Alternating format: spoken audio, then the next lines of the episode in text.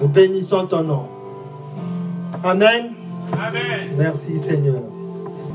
Merci Seigneur. Bien-aimés, vous savez, dans la maison de Dieu, tout le monde est utile.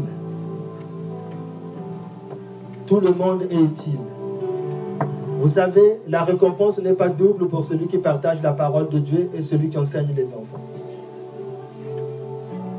La récompense est la même, c'est le ciel. Mais tout dépend de comment, de la qualité de ton service. Le Seigneur ne pourra pas te demander de compte parce que tu as mal prêché pendant ce temps que tu ne prêchais pas. Le Seigneur est juste. Quand tu enseignes les enfants, il veut que tu le fasses comme il faut, comme lui l'a demandé. Quand tu prêches, il veut que tu puisses prêcher comme lui le veut, comme il l'a demandé. Quand tu joues aux instruments, il veut que tu puisses le faire comme lui le veut. Il ne peut pas te demander autre chose qu'il ne t'a pas assigné à faire. Amen. Parce que nous avons l'impression que quand quelqu'un prêche la parole de Dieu, peut-être qu'il est plus saint. Non, pas du tout. Partout là où tu es, tu peux te sanctifier. Partout là où tu es, tu peux faire descendre la gloire de Dieu. Je vais continuer dans la lancée. Il y avait un homme qui servait Dieu, il était à l'accueil. Un jour, il y a quelqu'un qui est rentré, l'Esprit de Dieu lui dit, surveille cette personne. Cette jeune fille, elle n'est pas bien. Il entend ça dans son esprit. Il est en train de placer les gens comme on fait l'accueil ici. Et il commence à regarder cette jeune fille. Et puis à un moment, il voit, la jeune fille qui s'écroule. Il va vers la jeune fille. Il secoue la jeune fille. La jeune fille ne bouge pas. Tout le monde commence à prier. On sort la jeune fille. Il dit, le Seigneur m'a dit. Ils appellent d'autres personnes, les pasteurs, tout ça là pour prier. Il dit, le Seigneur m'a dit que cette jeune fille a un souci. Il secoue la fille aussi, que la fille, on appelle les pompiers. Et la fille commence un peu à reprendre ses esprits. Elle dit, je viens de prendre beaucoup de cachets, de médicaments. J'ai voulu causer des problèmes à cette église, c'est ici que je vais mourir.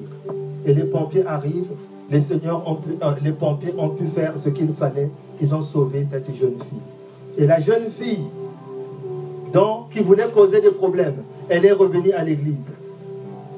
Elle sert activement à l'église, elle est même Et je ne sais plus si elle a d'autres fonctions aujourd'hui. Amen. Donc, ce que nous faisons dans la maison de Dieu est utile. Amen. Un prédicateur ne pouvait pas voir cette femme. Un chantre peut-être n'aurait pas vu. Mais celle qui était à l'accueil l'a vu. Et le Seigneur a parlé à celui qui était à l'accueil. Le Seigneur est souverain, il fait comme il veut. Tout simplement, il cherche des gens qui sont disponibles. Amen. Le Seigneur cherche des gens qui sont disponibles. Quand tu es disponible, le Seigneur t'utilisera. Amen. Le Seigneur veut des hommes et des femmes disponibles. Que le Seigneur soit glorifié en Seigneur. Ce matin, bien aimé, nous allons parler de servir Dieu. Nous avons commencé ce thème il y a quelques mois. Le titre du message de ce matin, c'est Servir Dieu et découvrir son appel. Amen. Servir Dieu et découvrir son appel. Nous allons continuer ce thème qui est très important parce que Dieu nous a sauvés pour un but. Il nous a sauvés pour que toi et moi nous puissions le servir. Nous revenons dessus, nous insistons parce que c'est la volonté de Dieu que toi et moi, que nous puissions servir le Seigneur. Amen. Nous avons dit que servir le Seigneur est un impératif.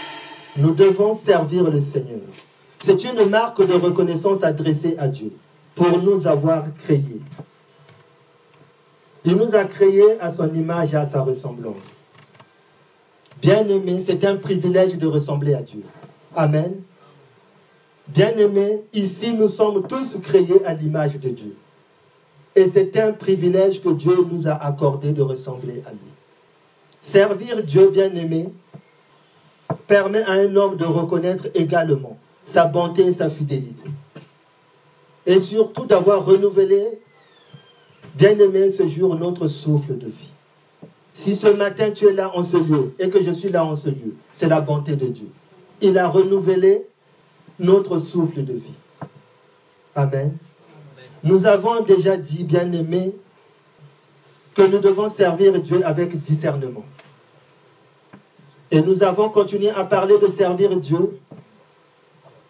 Et nous devons le faire à travers les hommes.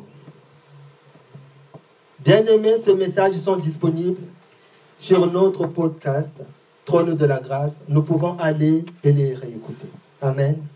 Amen.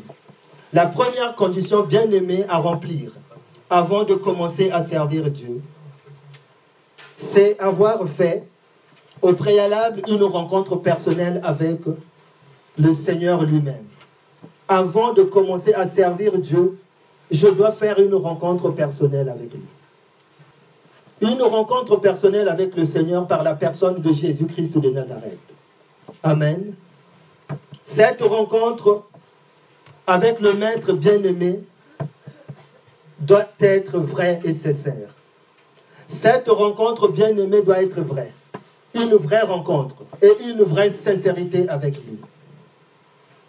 Pourquoi cela est très important, bien-aimé Parce que rencontrer le Maître, pour nous les croyants, avant de commencer à servir le Seigneur, a un double objectif. Un double objectif de rencontrer le Maître avant de commencer à le servir. Le premier objectif, de rencontrer notre Seigneur avant de commencer à le servir, c'est qu'il nous donne la feuille de route. Il nous donne la feuille de mission. Il définit les missions. Il nous confère une accréditation. Nous pouvons parler de sa part, comme ce matin. Et nous pouvons chanter son nom, comme nous l'avons fait ce matin. Et nous pouvons le servir à l'accueil, comme beaucoup sont en train de faire ce matin. On doit d'abord le rencontrer pour qu'il nous donne la feuille de route, pour qu'il nous dise quoi faire dans la maison des dieux. Bien-aimés dans le monde, nous voyons un ambassadeur avant qu'il prenne ses fonctions dans un autre pays. Au préalable, il va d'abord rencontrer le chef d'État de ce pays, qui va lui remettre un courrier, une accréditation, et lui donnant des conseils comment il doit se comporter dans le pays là où il va, pour aller représenter son pays d'origine. Il ne peut pas y aller et prendre ses fonctions dans un pays étranger si auparavant il n'a pas rencontré le chef de l'État qui va lui donner des instructions comment il doit se comporter là où il va. Bien aimé, c'est la même chose pour nous. Avant de commencer à servir le Seigneur, tu dois d'abord le rencontrer. Le Seigneur doit me donner, doit te donner des instructions. Parce que, bien aimé, nous le disons, mais nous ne réalisons pas ces choses. Je suis ambassadeur de Christ. Mais ça veut dire quoi exactement? Que ton pays n'est pas ici. Donc si tu es ambassadeur ici, ce que tu as une lettre d'accréditation que tu as présentée à ce monde. Et c'est pour cela que dans ici-bas, ce que tu peux lier sur la terre, tu peux le faire, sera lié dans les cieux. Mais si tu n'es pas accrédité par celui qui est là-haut, qui t'a donné cette habilitation, tu ne peux pas opérer dans ce monde. Amen. Voilà pourquoi nous devons d'abord avoir cette rencontre avec le Seigneur. Parce que le Seigneur a une lettre d'accréditation. Il a son autorité à nous conférer. Il a ses grâces à nous donner. Parce que personne ne peut servir le Seigneur s'il n'a pas reçu quelque chose. Mais, bien aimé, la bonne nouvelle, c'est que nous avons tous reçu quelque chose. Nous avons tous reçu quelque chose. C'est la parabole de talent. Si tu n'as pas reçu beaucoup de talents, tu en as reçu au moins un. Mais le seul talent que tu as reçu peut te propulser à faire des choses que celui qui a 10 ou 12, 20 talents n'est pas capable de faire. Tout simplement, rends-toi disponible, fais ce que le Seigneur t'a demandé de faire. Amen. Le deuxième objectif de rencontrer le Seigneur, avant de commencer à le servir, le Seigneur doit nous apprendre à éviter des erreurs et des fautes, à avoir un comportement digne de lui, parce que nous sommes ambassadeurs. Nous ne pouvons pas faire n'importe quoi. Tout ce que je fais, soit ça glorifie le Seigneur, soit ça diminue la puissance et l'autorité du Seigneur dans ce monde. Bien aimé, il y a des gens qui te regardent. Bien aimé, il y a des gens qui me regardent. Vous savez, là où nous sommes, là où nous sommes, il y a beaucoup de gens qui savent que nous sommes chrétiens. Nous sommes chrétiens et eux, ils savent comment nous devons nous comporter. Est-ce que ça vous est pas déjà arrivé d'entendre quelqu'un dire qu'il ne croit pas, qu'il ne se lève pas le dimanche pour être en ce lieu, mais toi tu es chrétien, c'est ce que tu fais. Mais comment il le sait? Lui, lui, il n'est pas du royaume, mais il sait que les gens qui sont du royaume ne doivent pas avoir ce comportement. Ils ne peuvent pas avoir ce comportement. Comment il le sait? Mais lui, et pourtant, ne se lève pas le matin et ne fréquente pas cet endroit le dimanche, comme toi et moi. Donc, nous devons d'abord rencontrer notre Seigneur. Amen. Amen. Nous allons voir quelques références des personnes avant de commencer à servir le Seigneur qui l'ont rencontré, qui ont fait cette rencontre sincère avec lui. Nous le voyons dans, nous voyons notre patriarche Abraham dans le livre de la Genèse. Genèse chapitre 12, versets 1 à 2. Livre de la Genèse chapitre 12, versets 1 à 2. Nous lisons la parole de Dieu. L'Éternel dit à Abraham, va-t'en de ton pays, de ta patrie et de la maison de ton père, dans le pays que je te montrerai. Je ferai de toi une grande nation. Je te bénirai, je rendrai ton nom grand, et tu seras une source de bénédiction. Amen. Bien-aimé de Dieu, écoutez ce que dit le Seigneur. Il veut utiliser Abraham, mais il le rencontre d'abord dans le privé et il lui donne des instructions. Il lui dit, tu dois quitter ta maison, tu dois quitter ta patrie, tu dois quitter ta famille, tu dois aller dans un autre pays que je te montrerai. Abraham, avant de quitter son pays, il est parti sous l'instruction du Seigneur. Bien aimé, je veux ouvrir une parenthèse, c'est les vacances. Bientôt, beaucoup d'entre nous vont partir. Qui a prié pour demander la bonne destination là où il doit aller Bien aimé, il y a des endroits où il ne faut pas aller. Il y a quelques années, je me rappelle, quand je préparais ce message, le Seigneur m'a remontré cette image. Il y a des gens qui ont pris des vacances. Ils sont partis en Asie. Ils sont allés rencontrer les tsunamis. Et ils ne sont pas revenus. Bien aimé, on ne voyage pas parce qu'on a de l'argent. On ne va pas quelque part parce que c'est une carte postale. On va quelque part parce que le Seigneur a validé cette destination. Et s'il a validé cette destination, quel que soit l'endroit là où on y va, on y reviendra chez soi. Amen. Prions pour demander au Seigneur si c'est la bonne destination. Amen.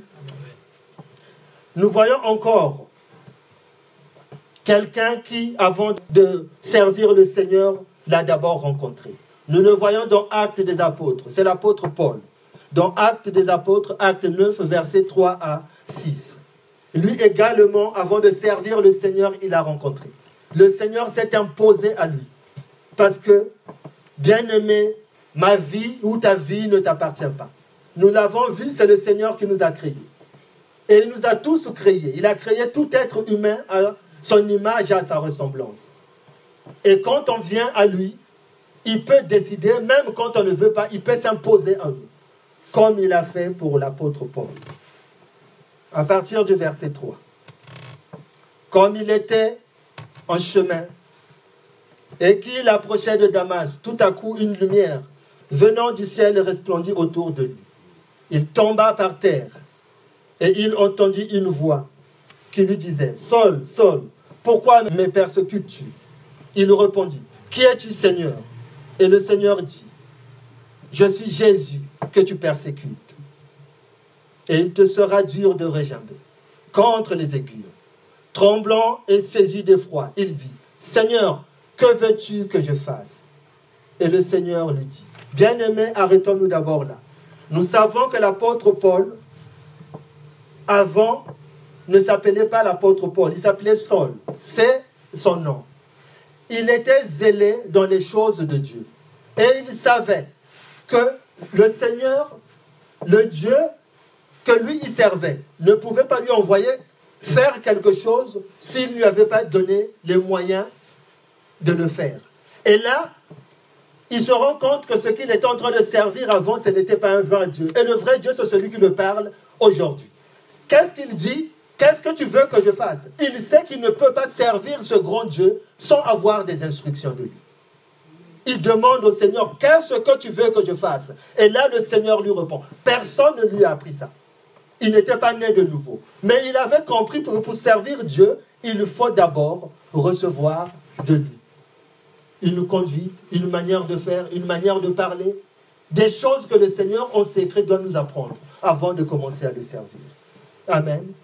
Et là, le Seigneur lui dit, lève-toi, entre dans la ville, et on te dira ce que tu dois faire. Amen. Bien-aimé, pour servir le Seigneur, il y a des choses que tu dois faire. Amen. Il y a des choses que tu dois faire et il y a des choses que tu ne dois pas faire. Là, c'est le Seigneur qui parle directement à l'apôtre Paul. Il lui dit, il y a des choses, rentre dans la ville. Il y a des gens qu'il avait déjà préparés qui devaient lui dire des choses qu'il devrait faire. Amen. Et nous voyons également Moïse. Dans Exode, Exode chapitre 3, versets 9 à 10. Moïse également, avant d'aller servir le Seigneur dans le couloir que le Seigneur lui avait préparé. Il va d'abord à la rencontre du Seigneur. Exode chapitre 3 au verset 9 à 10. Je lis la parole de Dieu. Exode chapitre 3 verset 9 à 10. Voici les cris d'Israël sont venus jusqu'à moi. Et j'ai vu l'oppression que leur font souffrir les Égyptiens. Maintenant, va, je t'enverrai auprès de Pharaon, et tu, le feras, et tu feras sortir d'Égypte mon peuple, les enfants d'Israël. Amen. Amen. Voilà également ce que le Seigneur dit à Moïse avant de, de partir, d'aller servir le Seigneur dans ce que le Seigneur lui demande. Peuple de Dieu, personne ne peut aller voir Pharaon, qui est le symbole du diable dans la Bible, sans au préalable être caché sous le rocher qui est Jésus-Christ. Amen. Le monde spirituel, bien aimé, nous l'avons déjà dit, est plus réel que le monde naturel. Parce que dans la vie, tout est spirituel. Quand on a remporté des victoires dans le monde spirituel, on va voir la chose se manifester dans le monde naturel. Tout est spirituel. Amen. Tout est spirituel. Voyons comment les choses spirituelles sont tellement vraies. Et le monde spirituel connaît notre nature humaine. Amen. Le monde spirituel, c'est le monde des esprits qui nous entoure. Vendredi, nous étions ici et le docteur nous a partagé un témoignage.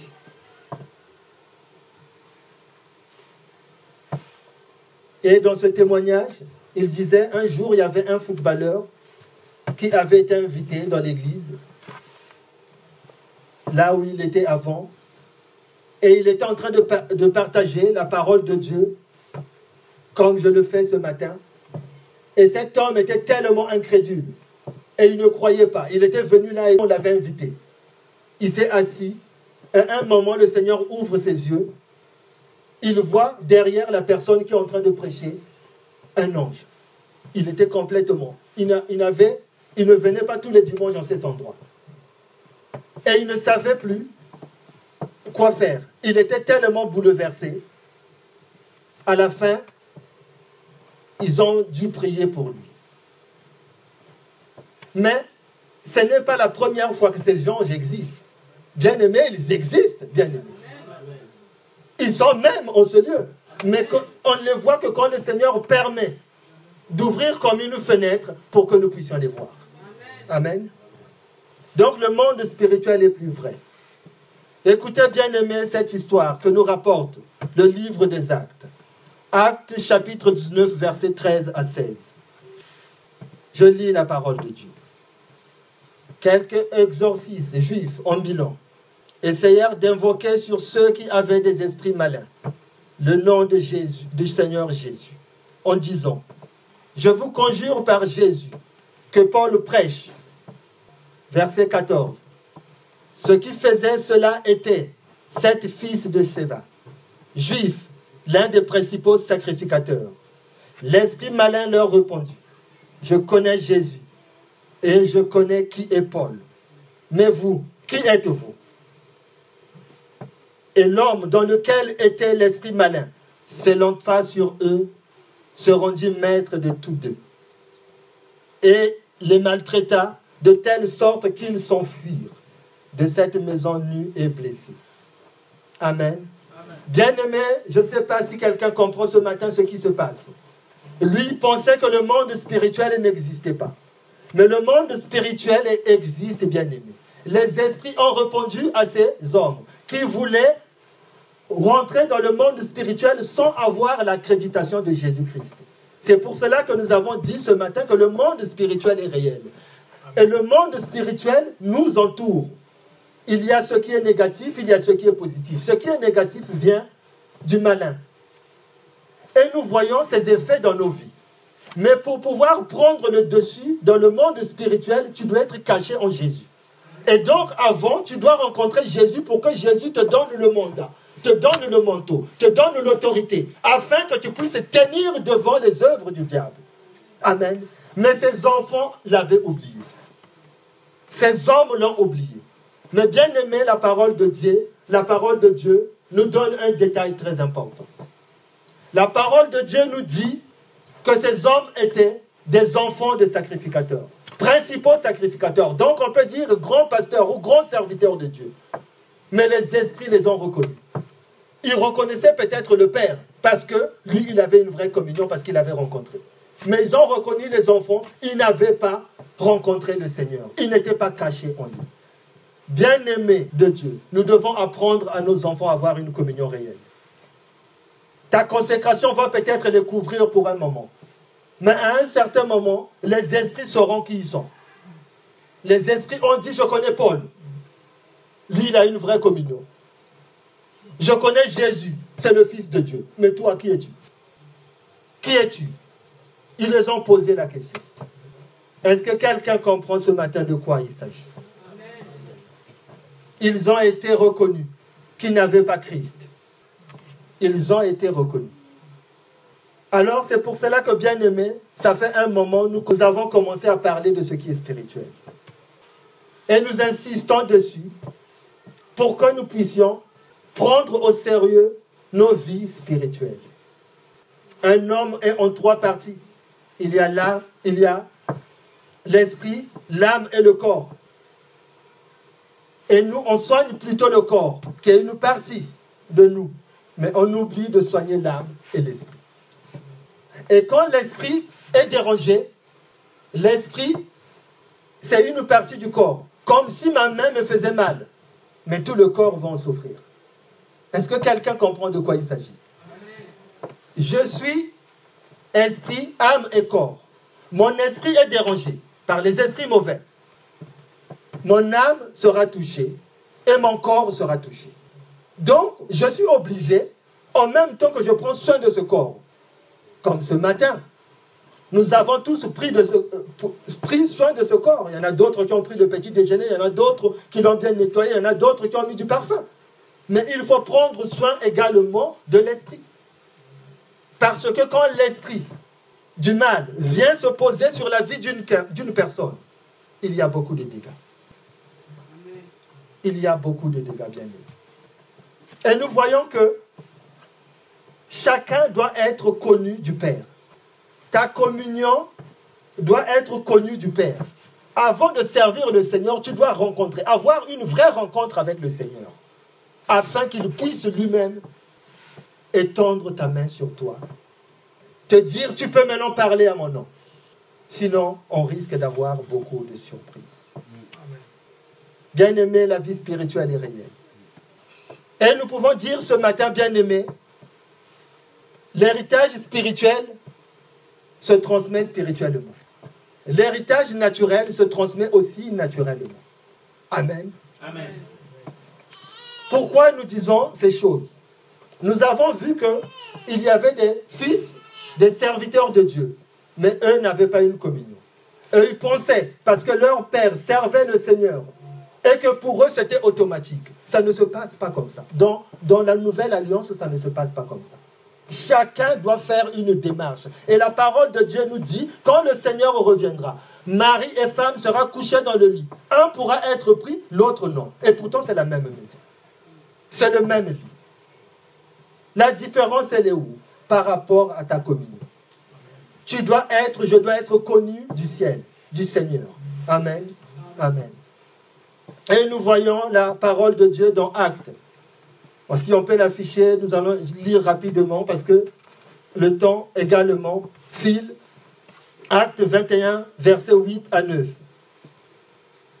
C'est l'apôtre Paul qui va pour continuer à évangéliser par rapport à la mission que le Seigneur lui avait confiée.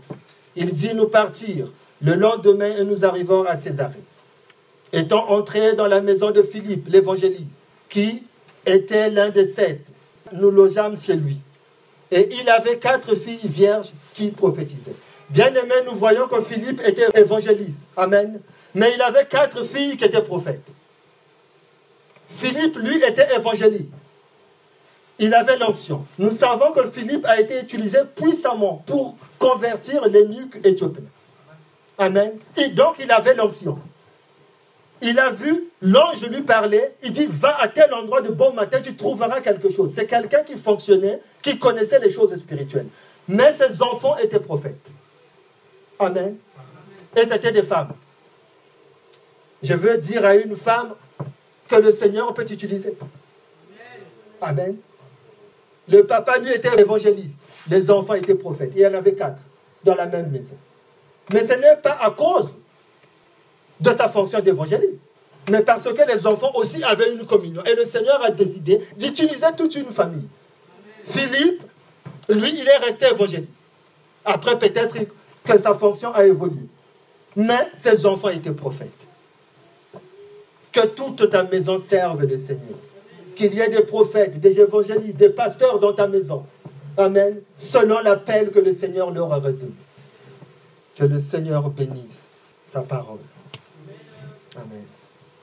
Bien-aimé de Dieu, le monde dans lequel nous vivons est un système. Est un système établi pour que nous puissions être en compétition les uns les autres. Le Seigneur nous a créés tous le même jour, mais il a manifesté chacun de nous à un moment unique. Nous ne sommes pas nés le même jour. Je n'ai pas les mêmes empreintes que mon voisin.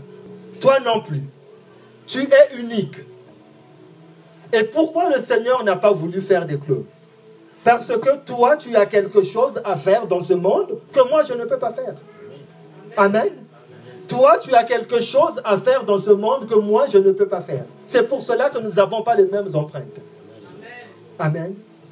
J'ai quelque chose à faire que toi, tu ne peux pas faire. Mon frère a quelque chose à faire dans ce monde que son épouse ne peut pas faire. Chacun a une mission bien définie par le Seigneur.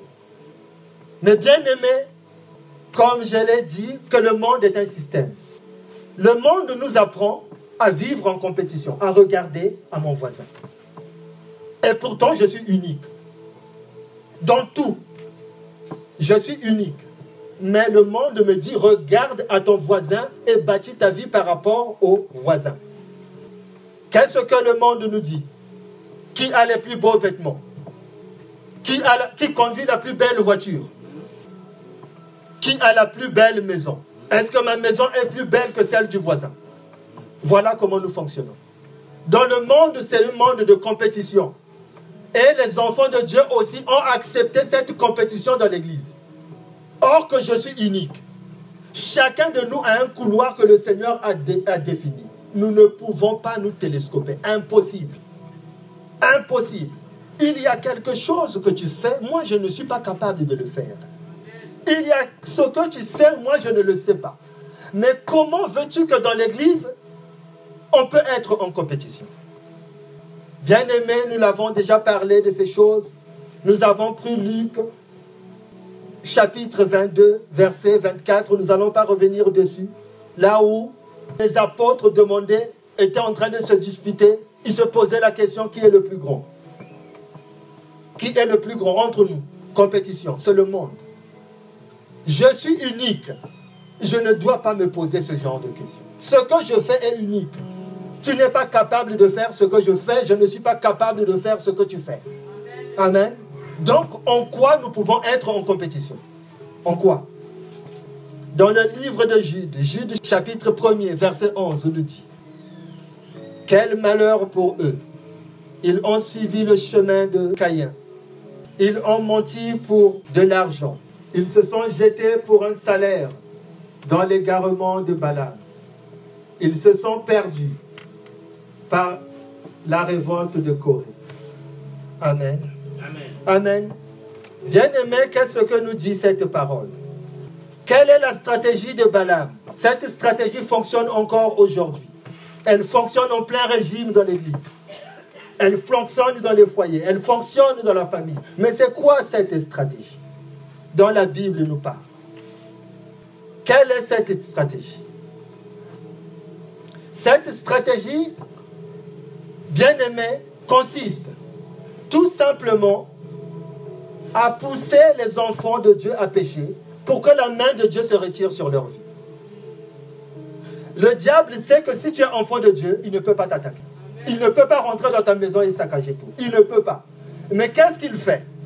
Il rentre dans une église, il vous laisse vous bagarrer entre vous.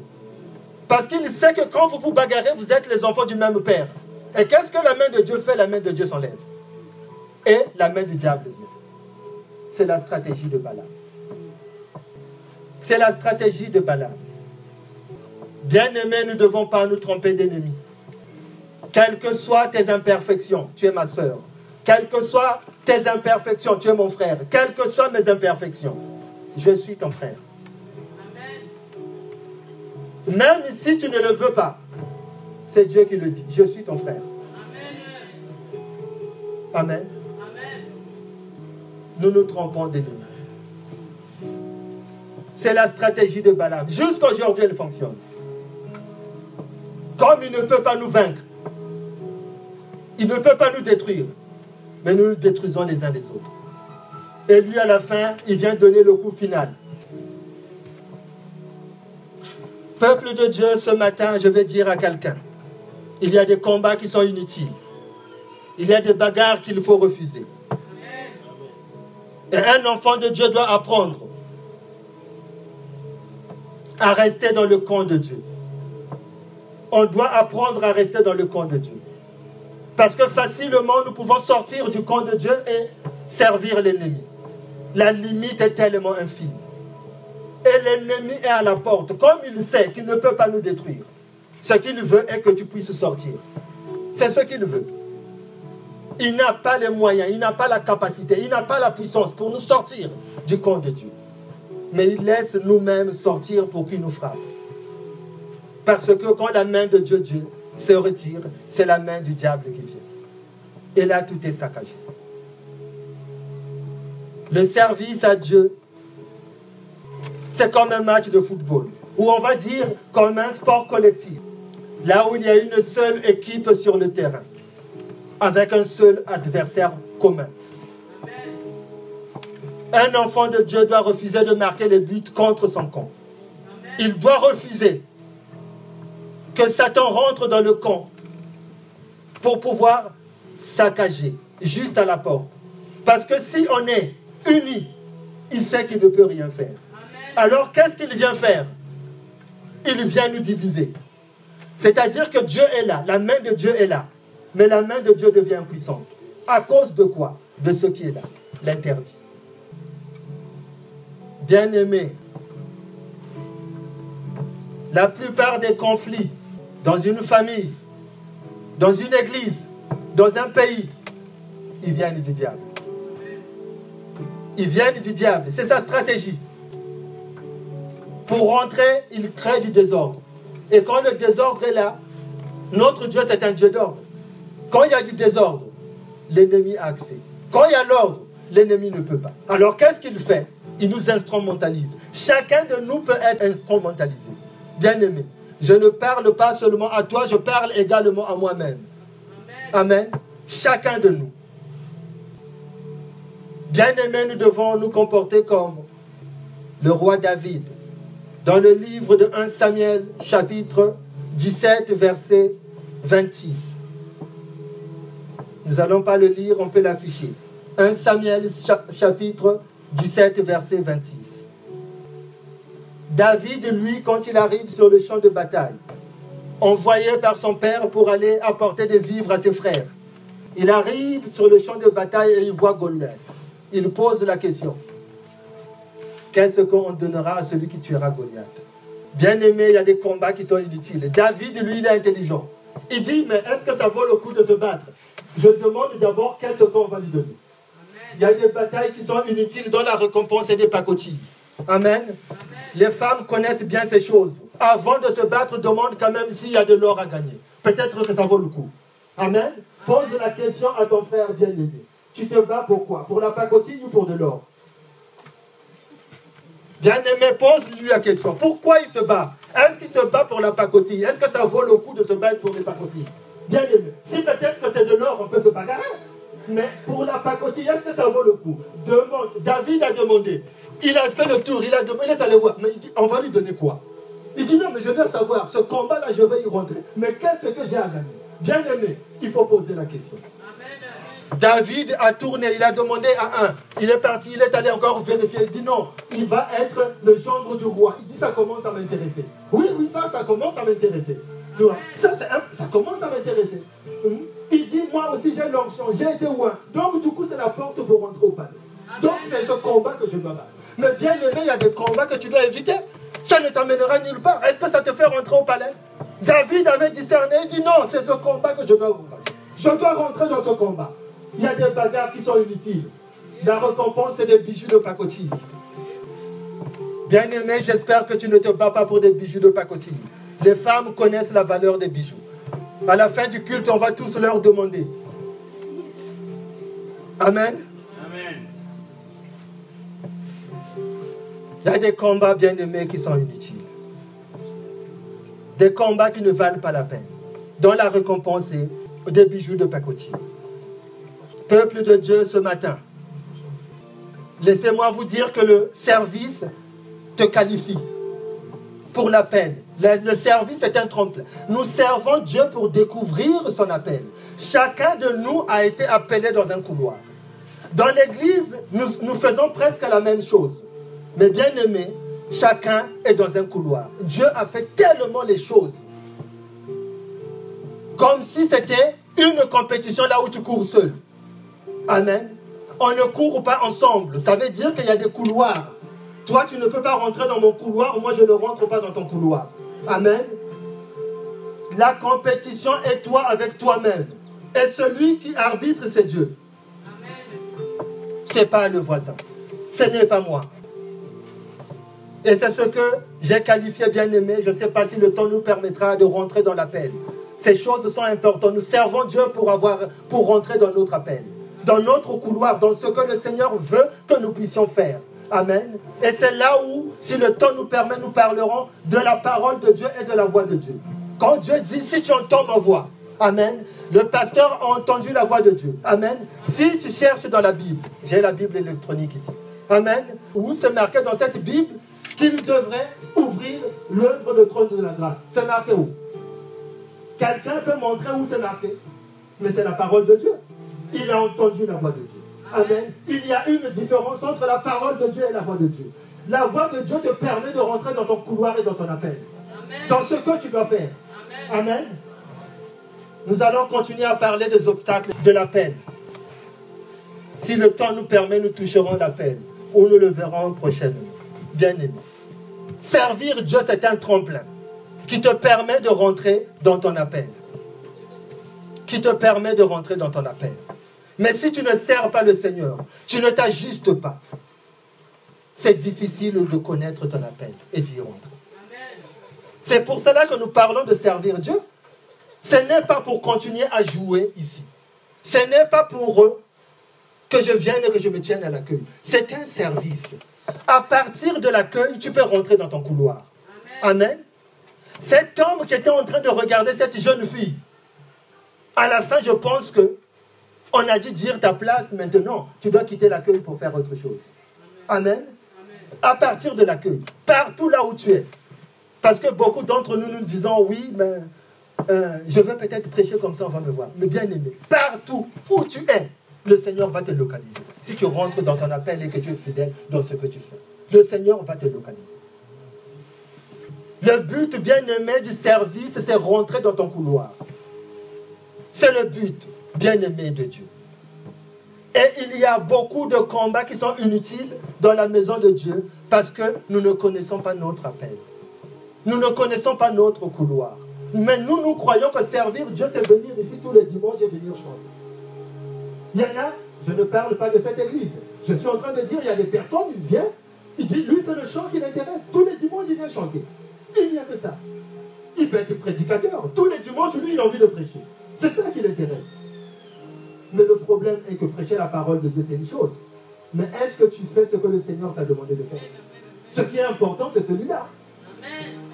Tu ne seras pas jugé par le Seigneur parce que tu as bien prêché s'il ne te l'a pas demandé. Amen. Il te dira pourquoi tu n'es pas allé t'occuper des enfants qui étaient à l'école du dimanche.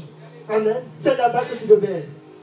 Il y a des enfants dont la foi n'a pas été poussée parce que toi, tu n'y étais pas. Qu'est-ce que tu as fait? Tu es sorti de ton couloir. Tu as préféré prêcher au lieu de te retrouver à l'école du dimanche. Est-ce que quelqu'un comprend ce matin de quoi il s'agit? Et nous allons voir. Nous n'aurons pas suffisamment de temps, donc nous ne toucherons pas la peine, mais nous allons toucher une conséquence qui est très importante dans l'Église et nous sous-estimons, qui nous empêche beaucoup de rentrer dans notre appel.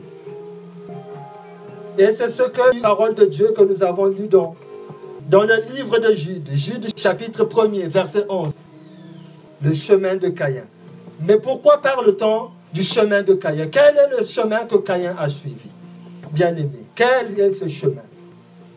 C'est parmi les obstacles qui nous empêchent de découvrir notre appel.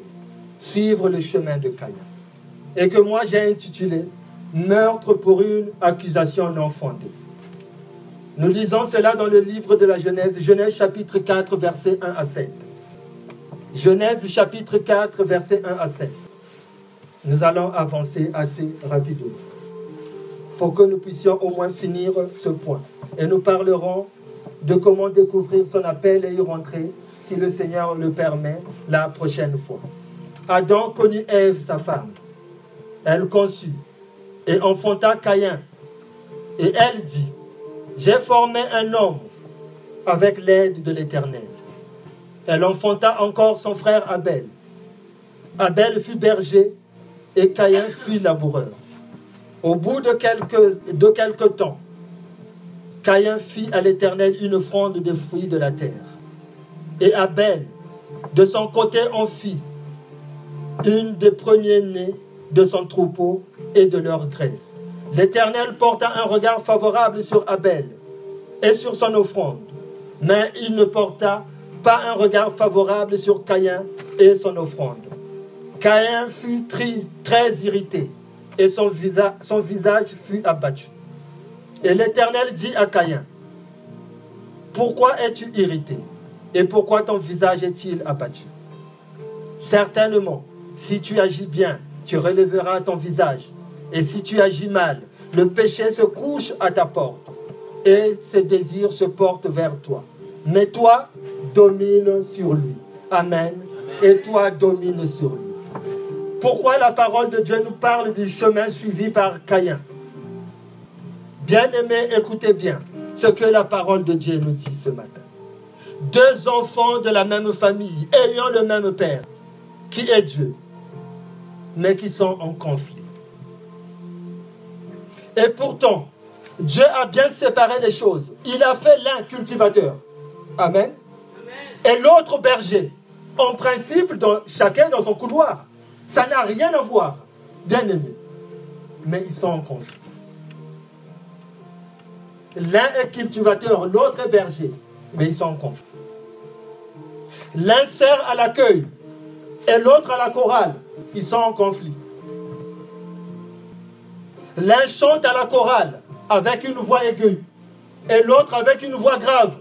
Ils sont en conflit. L'un joue à la batterie et l'autre à la guitare, mais ils sont en conflit. Les appels sont complètement différents. Le service est différent. Amen. Mais ils sont en conflit. C'est le chemin de Caïn. Dieu a bien séparé les choses. Il a fait l'un cultivateur, l'autre berger. Et que les deux puissent offrir une offrande à Dieu. Chacun dans son couloir. Et nous voyons bien, bien aimé, ils n'ont pas offert la même chose à Dieu parce que les deux couloirs étaient différents.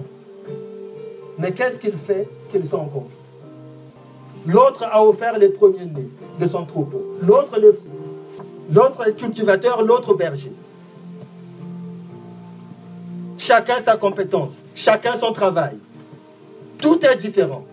Mais Caïn trouve le moyen d'accuser Abel, qui est à l'origine de la non-acceptation de son offrande. Il accuse son frère, son frère Abel, qui n'a rien à voir avec ça. Est-ce que Abel est allé dire à Dieu n'accepte pas l'offrande de Caïn? Bien aimé, la question est que est-ce que Abel est allé dire à Dieu n'accepte pas l'offrande de Caïn? Il n'a rien à voir dans l'affaire de Caïn avec son Dieu. Mais Caïn trouve quand même le moyen d'accuser Abel. Accusation infondée. Et a meurtre. Dans l'église, c'est comme ça que ça se passe aujourd'hui. Beaucoup d'accusations infondées. Et pourtant, ce n'est pas le même couloir. Les offrandes qu'on offre à Dieu sont différentes. L'appel est complètement différent. Mais il y a quand même. Dieu, dans sa bonté, il sait qu'au départ, il les a séparés. Il vient voir Caïn. Il lui dit, écoute, Caïn, ce n'est pas un problème. Je n'ai pas accepté ton offrande aujourd'hui.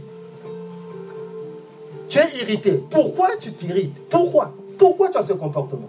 Dieu, dans sa bonté, redescend venir voir Caïn. Il lui dit, reste pas dans, dans cet état. Tu es capable de faire mieux. C'est ce qu'il lui dit. Capable de faire mieux. Le Dieu que nous servons, c'est un Dieu bon. Aujourd'hui, bien aimé, si tu fais mal, ce qui est important, c'est corriger. Et c'est ce que Dieu vient dire à Caïn. Il lui dit, mais tu as mal fait, je n'ai pas agréé ton offrande. Mais ce n'est pas un problème, la vie n'est pas finie. Tu as une seconde chance. Fais ce que je te demande, je vais l'agréer. Il n'y a pas de problème. Mais lui, il pense qu'en tuant Abel, ça, il aura trouvé une solution. Il vient de créer un autre problème. Un autre problème qu'il aurait pu éviter. Dieu est bon, bien-aimé. Il vient pour corriger. Il vient pour recadrer. Il vient parfois pour nous dire ce qui fait mal mais c'est un bon Dieu. Ce qu'il veut, c'est quoi Que nous ne puissions pas suivre le chemin de Caïn. Ce chemin est dangereux. Et Dieu veut l'éviter à toi et moi. Quand quelqu'un suit ce chemin, le chemin de Caïn, il sera perdu. Bien-aimé, les limites sont tellement, tellement, tellement petites pour franchir, pour suivre le chemin de Caïn. Bien-aimé, ma question est que quand tu rencontres quelqu'un dans le service qui fait que mieux que toi, quel est l'état de ton cœur? Quand tu rencontres quelqu'un qui parle mieux que toi, quel est l'état de ton cœur? Quand tu rencontres quelqu'un qui prêche mieux que toi, quel est l'état de ton cœur? Justement, le problème, c'est celui-là. Le problème, ce n'est pas Abel.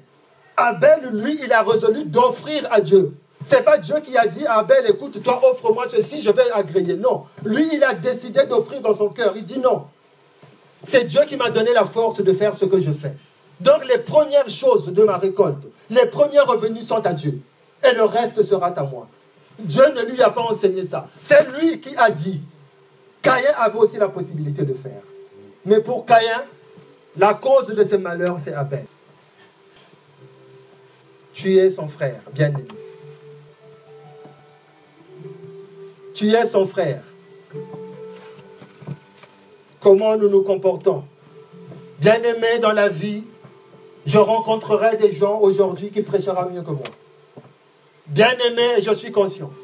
Tu rencontreras les gens dans la vie qui joueront mieux que toi. Et quand ils commencent à jouer, tout le monde dit, mais depuis, je n'ai jamais écouté quelqu'un jouer comme ça. Bien-aimé dans la vie, tu rencontreras des gens qui réfléchissent plus vite que toi. Donc ça veut dire qu'ils sont plus intelligents que toi. Mais ça, ce n'est pas un problème. Dieu sait que dans ton couloir, tu seras bon. Garde le couloir que Dieu t'a donné. Dieu ne te jugera pas par rapport à l'intelligence que tu n'as pas. Il te jugera par rapport à ce qu'il t'a donné.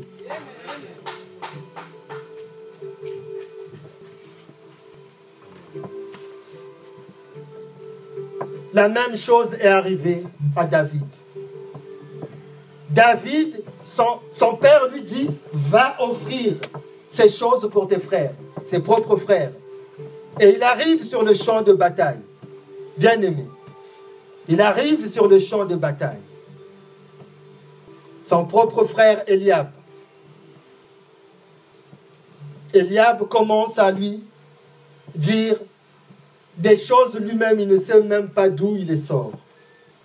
Eliab, son frère aîné, qu'il avait entendu parler à ses hommes, quand David demandait qu'est-ce qu'on va donner à celui qui va tuer Goliath? Parce que lui voulait se battre, mais il se dit d'abord, c'est la récompense que je veux d'abord entendre. Si c'est une bonne récompense, ça vaut le coup. Si ce n'est pas une bonne récompense, c'est des pacotilles, je laisse tomber. Lui, il est en train de demander. Et son frère l'entend. Écoutez ce que dit son frère au verset 28. Eliab, son frère, qu'il avait entendu parler à ses hommes, fut enflammé de colère contre David. Il dit, pourquoi tu es-tu descendu? Et à qui tu as laissé ce peu de brebis dans le désert? Je connais ton orgueil et la malice de ton cœur. C'est pour voir la bataille que tu es descendu. David au verset 29 lui dit, Qu'ai-je donc fait? Ne puis-je pas parler ainsi Bien-aimé, David n'avait rien fait. Mais il a rencontré quelqu'un qui croit. Le combat était en face de lui. Ça faisait des jours, Goliath était en train d'intimider tout le monde. Il n'a pas trouvé la force pour aller au combat. Lui se retourne pour vouloir montrer ses muscles à son frère. Bien vous ne trouvez pas que c'est choquant? Le combat se trouve en face. Il y a quelqu'un qui est en train de nous insulter tous. Il dit voilà qui est plus fort, il n'a qu'à venir. Lui, il dit qu'il est fort. Mais il ne va pas, mais se retourne. C'est la stratégie de l'ennemi. Heureusement, David a compris. Il a dit non, je me retourne. Il dit non, je ne veux même pas m'occuper de lui. Il s'est retourné, il est encore allé demander à quelqu'un d'autre. Et puis après, quand il est résolu, il a vu que la, la, la récompense était bonne. Il dit non, il est allé voir ça. Il lui dit non, moi je peux y aller. Amen. Amen. Bien-aimé, sur le chemin de l'appel, sur le chemin du service, nous avons dit que le service est un tremplin pour que tu rentres dans ton appel. On rencontrera beaucoup de types de personnes. On rencontrera les Eliab. Tu n'as rien fait, mais il va parler contre toi. Et il va dire que je te connais. Je connais ton orgueil. Je ne sais pas où il connaissait ça. Amen. Amen. Il voulait, mais le combat se trouve en face. Nous avons le même ennemi. Est-ce que c'est le temps de nous bagarrer? Est-ce que c'est le temps de nous bagarrer? Bien aimé, nous n'aurons pas le temps, comme je l'ai dit, de toucher l'appel, qui est très important. Comment on fait pour rentrer dans son appel Pour pouvoir vivre la bonté de Dieu, pour être dans son couloir. Là où Dieu te dit, c'est là où tu dois être. C'est ce que tu dois faire. Voilà comment je dois t'utiliser. C'est très important. Ces choses-là arrivent quand on rentre dans le, dans le couloir de son appel. Et là, on sait qu'on ne peut plus se bagarrer. On sait pourquoi on doit se battre, pourquoi on ne doit pas se battre. On sait, on sait reconnaître ce qui a de la valeur, ce qui n'a pas de valeur. C'est dans le couloir, c'est dans l'appel. Bien-aimés, nous allons nous lever. Alléluia. Je ne sais pas si le Seigneur t'a parlé ce matin. Je ne sais pas si tu as entendu quelque chose ce matin. Alléluia. Mais que le Seigneur nous fasse grâce là où nous nous sommes bagarrés pour des pacotilles. Levant seulement les mains, disant Seigneur, nous avons mal fait. Là où, oh Dieu, nous avons perdu du temps. Au lieu d'aller attaquer Goliath, nous nous sommes retournés pour s'attaquer à David, pour vouloir se battre avec David. Là où nous aurions dû arranger avec Dieu. Parce que quand j'offre des offrandes à Dieu, il n'y a que moi tout seul dans le secret. Et quand Dieu ne les agrée pas, je trouve un bouc émissaire. Seigneur, nous avons mal fait. Seigneur, moi le premier. Seigneur, nous avons mal fait, nous avons perdu du temps. Nous nous sommes engagés à nous bagarrer pour des pacotilles. Nous nous sommes engagés à nous bagarrer pour ce qui n'est pas important. Au lieu d'aller taper Goliath qui est juste en face de nous. Mais nous, nous avons voulu nous battre avec David. Seigneur, viens, ô Dieu. Seigneur, pardonne-nous, ô Dieu. Seigneur, viens, ô Dieu, dans ta bonté. Toi qui es venu, ô Dieu, parler, ô Dieu Tout-Puissant à Caïn. Tu lui as dit, ne continue pas sur cette voie. Si tu fais bien, je te redonne la deuxième chance. Le Seigneur parle à quelqu'un ce matin. Je te donne une deuxième chance. Je te donne une deuxième chance. Oh Jésus. Je te donne une deuxième chance. Alléluia Seigneur. Si tu fais bien, tu relèveras ta tête. Me voici devant toi. Si tu fais bien, tu relèveras ta tête. Seigneur. Seigneur, merci. Merci pour tes bontés et pour tes compassions. Toi qui fais toutes choses. Toi qui as vu, oh Dieu Tout-Puissant, nos peines. Tu as vu, oh Dieu, nos travers. Tu as vu nos incapacités. Seigneur, je bénis ton Seigneur. Merci Dieu, oh Père. Merci Seigneur. Parce que tu es un Dieu. Un Dieu qui pardonne. Un Dieu qui aime. Un Dieu, ô Père, qui nous redonne la deuxième chance. Merci, mon roi. Que ton nom, Père, soit glorifié dans le nom de Jésus. Amen. Merci.